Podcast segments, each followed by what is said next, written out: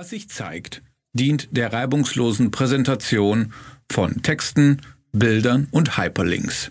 Erst auf den zweiten Blick sieht man zudem weitergehende Informationen, die einiges über den Autor und die von ihm verwendete Sprache preisgeben oder eine zusammenfassende Aussage übermitteln. HTML widmet sich der Semantik und stellt damit die Grundlagen dafür bereit, das eigentlich Sichtbare zu ermöglichen. Hierbei kommen Browser und CSS ins Spiel. Die Formatierung bleibt anderen überlassen.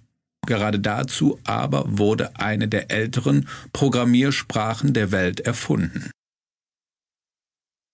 Es ging nämlich darum, den Datenaustausch zu erleichtern.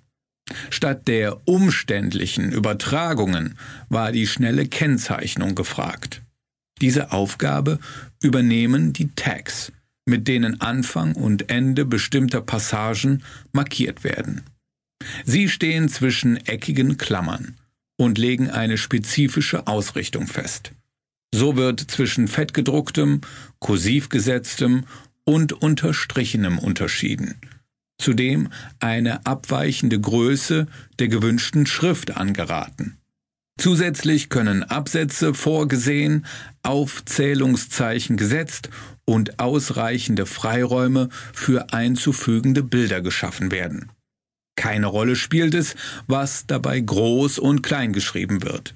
Auch sind die End-Tags mitunter verzichtbar. Das gilt zumindest für die Anfänge. Die neueste Version XHTML geht durchweg strenger vor. Grundsätzlich werden lediglich Anweisungen erteilt.